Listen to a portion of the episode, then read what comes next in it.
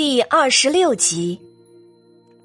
就在这个时候，去镇上抓药的老大带了个大夫回来，村长就像是看到救星一样，请大夫给自己的儿子看看董小希到底做了什么。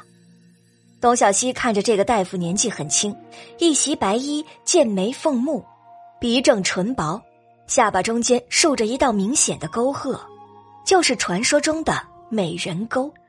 这男人的目光清澈的，不含一丝杂念世俗，温柔的似乎能包容一切，就像春阳下漾着微波的清澈湖水，令人忍不住浸于其中。李二牛看到董小希有些出神的盯着来人。心中不是滋味，故意挡在董小希的面前。你看什么呢？这么出神？你看他这么年轻，不知道医术怎么样。董小希有些好奇，那人打扮气质，看起来可不是这种村野之地能够培养出来的。这么年轻能行吗？你从哪儿找的江湖骗子？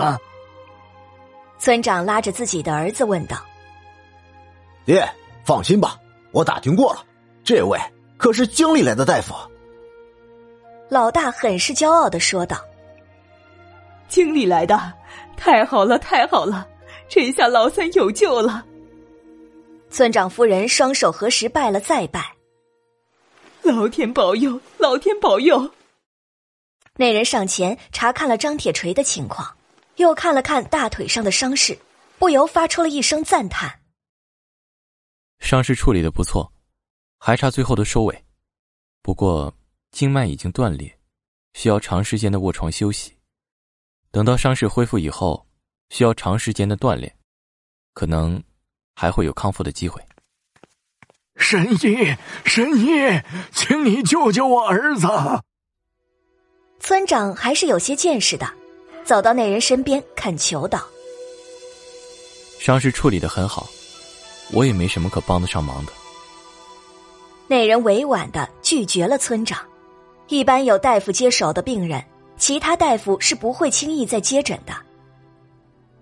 这这，村长听了这人的话，脸色变得十分难看，说话也是吞吞吐吐的。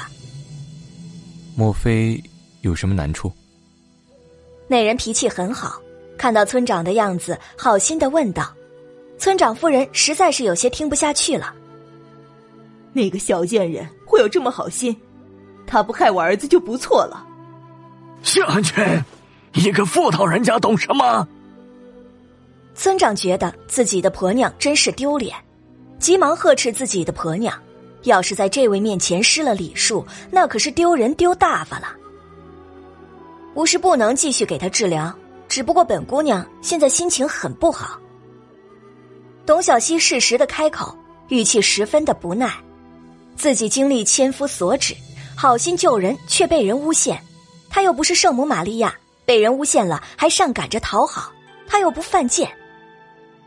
姑娘，那人看到董小希，很是惊讶，不敢相信那张让自己充满好奇的药方，居然出自面前这位看似还没有及笄的姑娘之手。姑娘。从医要有一颗普救众生的心，怎么能救治到一半就放弃了呢？那个人出面质问董小希：“本姑娘就是好心救一条狗，狗也知道感恩的。可是救了人，被反咬一口，倒也是很常见的。”董小希觉得此人很是古怪，代入感这么强吗？都不知道发生了什么事情，就来指责他没有责任心。我们走吧。这里已经有大夫了，董小川对姐姐说道：“姐姐，这里已经不需要我们了。”嗯，走吧，现在回去，在太阳落下山之前，还能把大棚做好。李二牛也同意小川的建议，这里的人根本不值得被救治。董小希同意的点头，跟着小川和李二牛就要离开。姑娘，请等一下。那个大夫拦住了董小希的去处。在下温行健。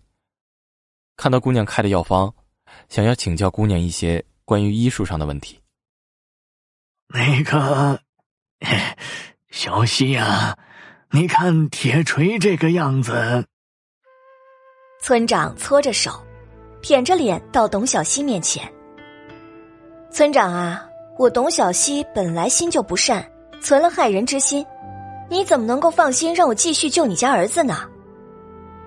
董小西看着村长，出言讽刺：“那 那些都是我婆娘魂说的，你别放在心上。”村长实在是不知道要说什么，把所有的事情都推卸到自己的婆娘身上。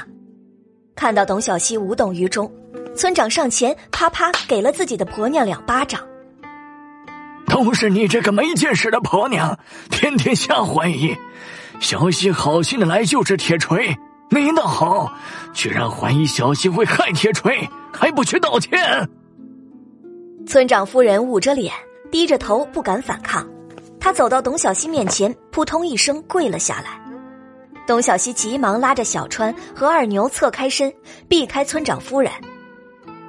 小希呀，我求求你了，求求铁锤吧，之前是我错了，你原谅我吧。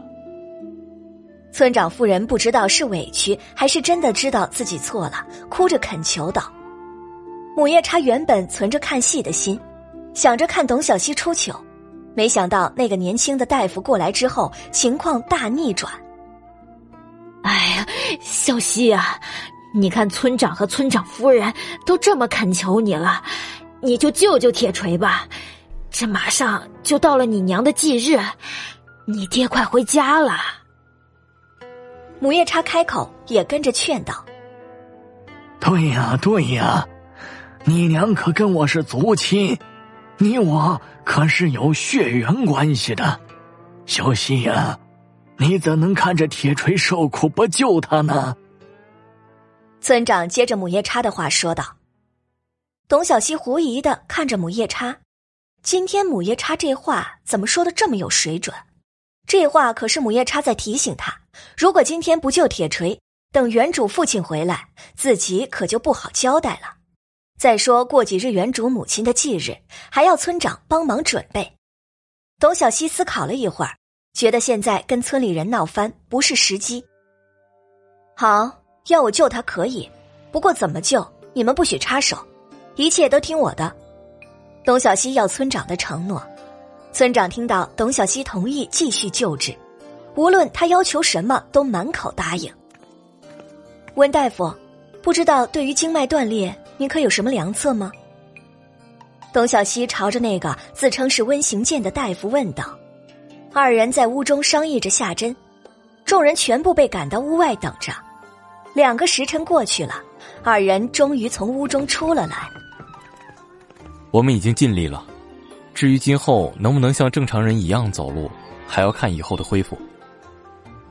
温行健替董小希向村长解释着张铁锤的情况，村长千恩万谢的送走了温行健和董小希一行人。温行健这个时候才看到董小希身边还跟了一位男子，这个男子看着很是面熟，温行健觉得自己似乎在什么地方见过他。感谢您的收听，去运用商店下载 Patreon 运用城市。